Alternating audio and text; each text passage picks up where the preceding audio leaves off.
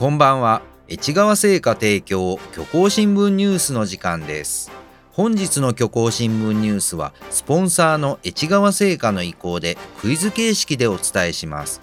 司会進行は私山田が。問題の読み上げは私白石が担当いたします。どうぞよろしくお願いいたします。ではまず本日の挑戦者の紹介です。一人目は山梨県からお越しの甲斐さんよろしくお頼み申します。そしてもうお一人は千葉県からお越しの横須賀さん。横須賀さんは前回に続いて2度目のご出場です。頑張るぞ。それでは最初のニュース白石さんお願いします。はい。まずは海外のニュースです。昨日午後4時ごろアメリカ航空宇宙局 NASA がある重大な発表をしました。さてその発表とは何でしょ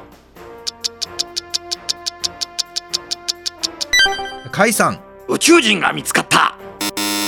甲斐さん残念。正解は巨大隕石が地球を直撃するでした。それでは次の問題です。うそれではその NASA が発表した巨大隕石が地球に衝突する日は次の3つのうちどれでしょう ?1、2日後。2、2週間後。3、2時間後。横須賀さん。2日後。甲斐さん。2週間。横須賀さん。2時間後。その通り正解は2時間後。正確には今からあと1時間36分後に隕石が衝突して地球が消滅するというニュースでした。横須賀さんお見事。それでは次の問題に行きましょう。白石さんよろしくお願いします。はい。では、次はたった今入りました火災のニュースです。滋賀県西近江市にある工場で先ほど火災が発生し、現在も延焼中ということですが、さて、これは一体どこの工場でしょう？甲斐さん正解は市川製菓。その通り。内川製菓の工場が今燃えているというニュース。甲斐さん正解お見事でした。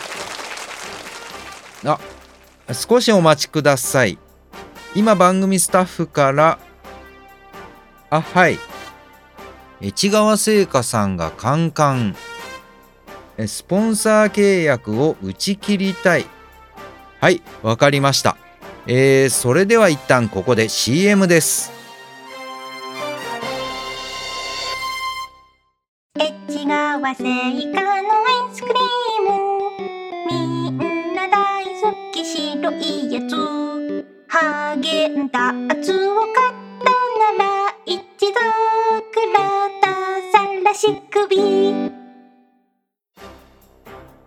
市川製菓提供虚構新聞ニュース。後半戦もまだまだ続きます。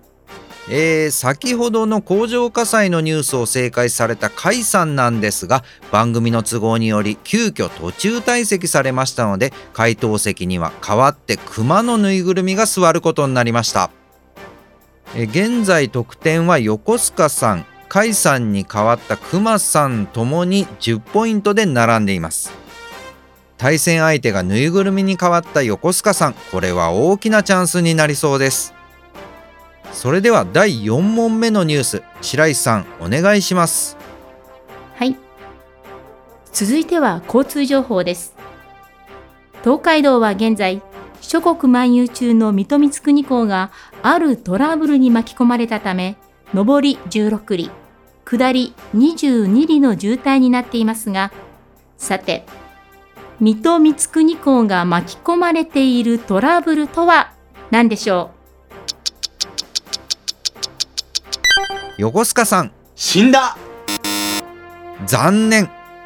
わからないからといっていい大人がそんな中学生みたいな低レベルなふざけ方をしないでください。さて、えー回答権はくまさんに移りましたが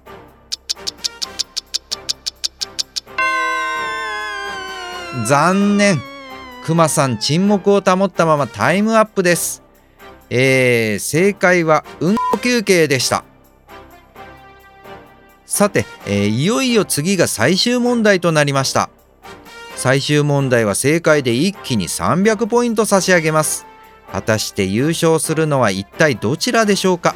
白石さんお願いします。はい。それでは最後に今日の天気です。地球晴れのち曇り。ところによって雨か雪。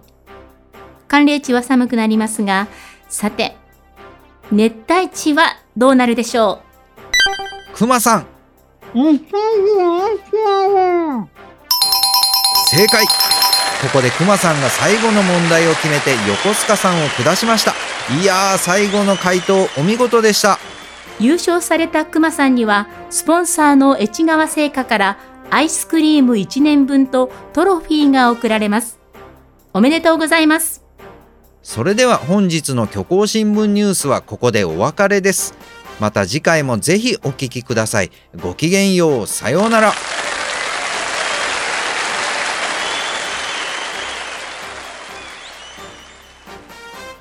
虚構新聞ニュースをお伝えしました。このままインターネット放送局プレイでお楽しみください。この番組は越川製菓の提供でお送りしました。